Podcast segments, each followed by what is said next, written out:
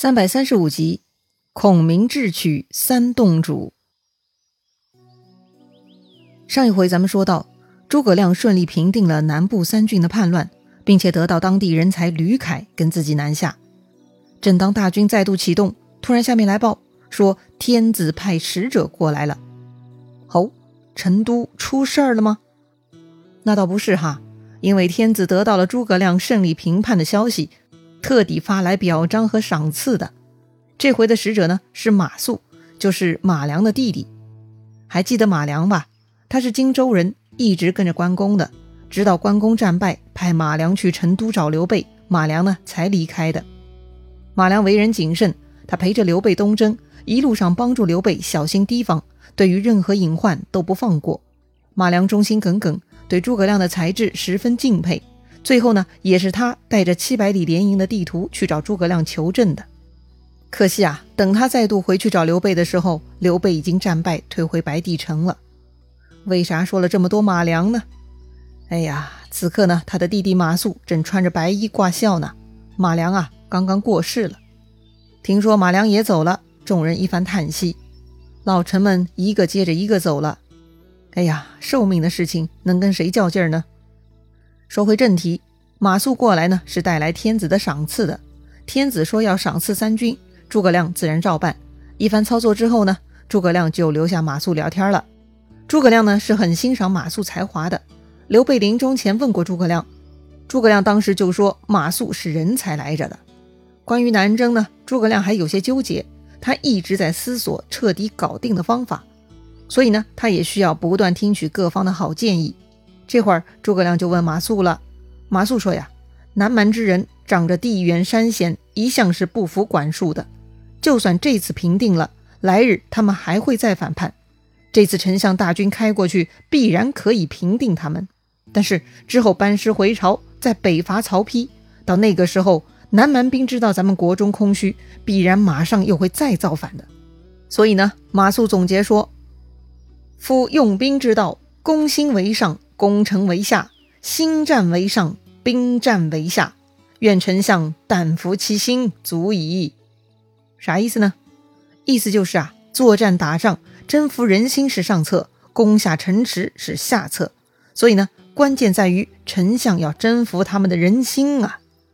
诸葛亮一听，非常高兴，夸赞道：“幼长之无肺腑也。”幼长，哎，就是马谡的表字。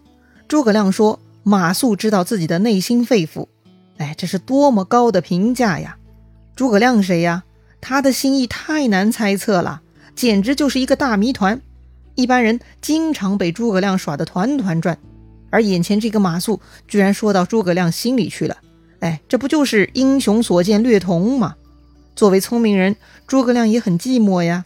难得马谡跟自己谈得来，所以诸葛亮呢很喜欢马谡。”这就令他当参军，一起南征了。哎，这个刘备临终前特地费力气提醒诸葛亮，说马谡夸夸其谈，不能重用啊。这个诸葛亮咋不遵先帝遗嘱呢？哎，也是哈。诸葛亮呢很给刘备面子，但是偏偏在马谡这个人身上，诸葛亮是一意孤行的。再说了，刘备说不能重用，当个参军也不算太过重用吧。再说南蛮王孟获哈，听说雍凯他们被诸葛亮灭了，孟获呢赶紧召集三洞元帅商议。三洞，哎，洞呢就是洞府的洞，哼，搞得像《西游记》中妖怪洞一样哈。这三个洞啊规模比较大，各有一位大元帅。第一洞金环三杰元帅，第二洞董图那元帅，第三洞阿慧南元帅。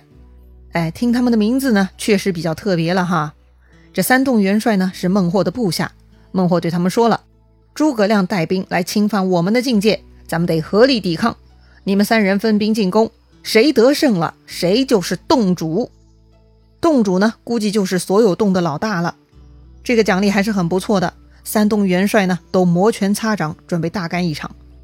当时孟获下令，让金环三杰取中路，董图纳取左路，阿慧南取右路。”每一路带上五万蛮兵，安置令出动。很快呢，他们出动的消息就传到了诸葛亮那儿。既然南蛮兵分三路而来，诸葛亮也得做出应对呀。诸葛亮怎么安排呢？诸葛亮呢，先把赵云和魏延喊过来，但是啊，却没给他们安排任务。接着呢，他又喊来了王平和马忠。诸葛亮说呀：“这次蛮兵三路而来，我本来要派子龙和文长过去，不过他们不了解此处地理，所以不敢用他们。这样啊，王平往左路迎敌，马忠往右路迎敌，子龙、文长随后接应。今日整顿军马，来日平民进发。”赵云和魏延不了解此处地理，难道马忠、王平就了解了吗？这个丞相的安排好奇怪呀！大家都想不明白，但是也没人敢多啰嗦，就领命走了。安排了左右两路，那么中路咋办呢？诸葛亮呢，又叫来了张逆、张翼，让他们共同率领义军往中路迎敌。今日整顿军马，来日与王平、马忠一起出发。诸葛亮呢，又说了一遍，说呀。我本想派子龙、文长的，可惜他二人不识此处地理，所以没敢用他们。张逆、张翼也想不明白呀。哎，好像咱也未必比赵将军、魏将军更懂此处地理呀。不过既然是丞相吩咐，大家也没啰嗦哈，听令，哎，下去准备了。这里呢，又提到了几个名字陌生的将领哈，咱也来介绍一下。按照诸葛亮的安排，左路王平，王平嘛，本来就是汉中人。早先他是投降曹操的，后来跟徐晃合作不愉快，就转投刘备了。右路马忠，这个马忠呢，跟东吴那个潘璋部下马忠是同名同姓，但不是同一个人。这个是蜀汉的马忠，这个蜀汉的马忠呢，是巴西阆中人，是刘备萧亭战败后得到的人才。刘备啊，很夸赞他。中路张逆、张翼，其中的张翼呢，已经出场很久了，原来还是刘璋的部下哈。诸葛亮进攻洛城的时候。张翼和卓印被派出来抵挡的，不过张翼识时务者为俊杰，那个时候就投降了。之后呢，一直服务于刘备集团，干到现在，表现不俗。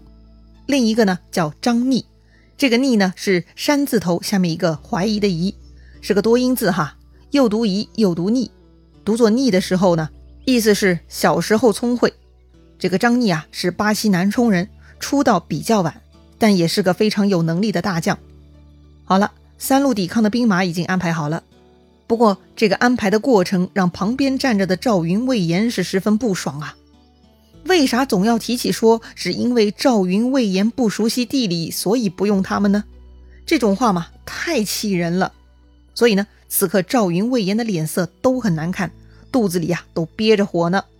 诸葛亮看他们不高兴呢，就解释说了：“我不是不用你们，只怕你们呐人到中年而去涉险。”万一被蛮人算计，那就亏大了。哎，这什么话呀？赵云不服啊！赵云问诸葛亮：“如果我们知道地利，如何呢？”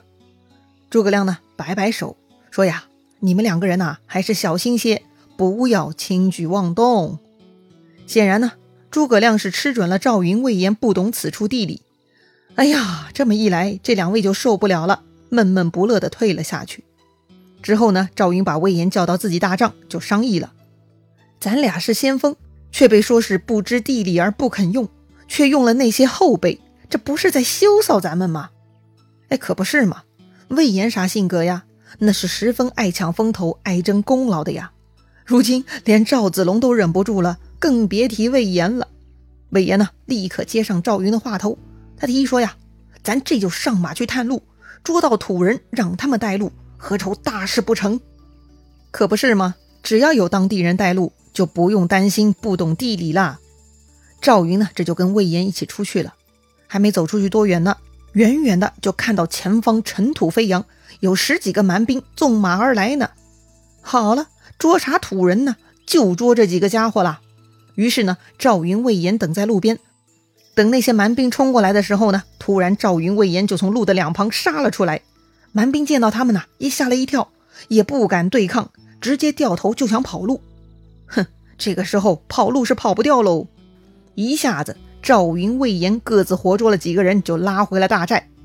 回去以后呢，赵云下令给酒给肉，一顿安抚哈。这些人平时也没啥好吃的，看到有吃有喝呢，很快情绪也就平静下来了。然后呢，就开始交代了，说呢，前面的大寨是金环三杰元帅的，就在山后。大寨边上有东西两路通着五溪洞，正好是董图纳和阿慧南各寨的后边呢。哦，原来如此。也就是说，金环三杰营寨两边的道路分别直达另外两家营寨之后，这么好的路线被赵云他们知道了，那真是天助我也呀！于是呢，当天晚上，赵云、魏延就带上本部五千人马，连夜出兵了。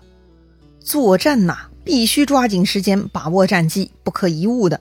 如果蛮兵发现少掉几个人，来日做了调整，那么此刻获得的消息就过期作废了。所以呢，当天晚上月朗星稀，趁着月色，赵云他们就快速突进了。大概凌晨四更哈，也就是两三点钟的时候，赵云他们呢已经到达金环三杰的大寨了。这个时候还早，不过呢，居然有人起床在做饭了。原来呀，这会儿蛮兵准备一早吃完饭呢，天亮就要杀出去了。可惜了，他们还没来得及吃早饭呢，赵云、魏延已经杀进来了。面对突然的袭击，蛮兵大乱，一个个哇哇叫着到处乱窜。而赵云呢，二话不说，直接杀入中军，跟那个金环三杰元帅狭路相逢了。哈哈，这一下金环完蛋了，他跟赵云只交马一个回合，就被赵云一枪刺落于马下。赵云呢，手起刀落，就砍下了金环的脑袋了。哎呀，元帅被砍，他手下的蛮兵吓坏了，赶紧四散奔逃，彻底放弃抵抗了。接着呢，赵云和魏延各自分兵一半，赵云向西去抄阿慧南的营寨，魏延向东去抄董图纳的营寨。话说杀到另外两个营寨的时候呢，天已经亮了。东路的董图纳，他听说寨后有敌军杀来，赶紧出寨。但这个时候，王平的大军也已经杀到他的寨前了，也就是说。董图纳呀，寨前寨后被夹攻了。要说呢，董图纳比那个金环三杰聪明一些哈。面对前后夹攻呢，自己手下是一片溃败。董图纳二话不说，直接开溜，跑得比兔子还快。毕竟啊，他对此地熟门熟路。很快呢，这个董图纳就跑得无影无踪了，害得魏延没能捉到他。再说赵云那边情况也类似，赵云杀到阿慧南的寨后，那个时候呢，马中大军也正面杀到了。也是两下夹攻，蛮兵大败。阿慧南跟董突纳一样聪明，也趁乱开溜了。虽然跑掉了两个洞主，但他们已经溃不成军了。于是蜀军这边也收兵回营了。回到营中盘点战力，赵云献上了金环三杰的首级。可惜啊，另外两个洞主太狡猾，被他们逃脱了。诸葛亮呢，却大笑说：“这两个人已经被抓到了。”啊，不可能啊！咱们亲眼看着这俩货逃跑的呀，根本是追不上啊！嘿，诸葛亮这回又在卖什么关子呢？另外两个洞主真的被抓到了吗？他们又是怎么落网的呢？精彩故事啊，下一回咱们接着聊。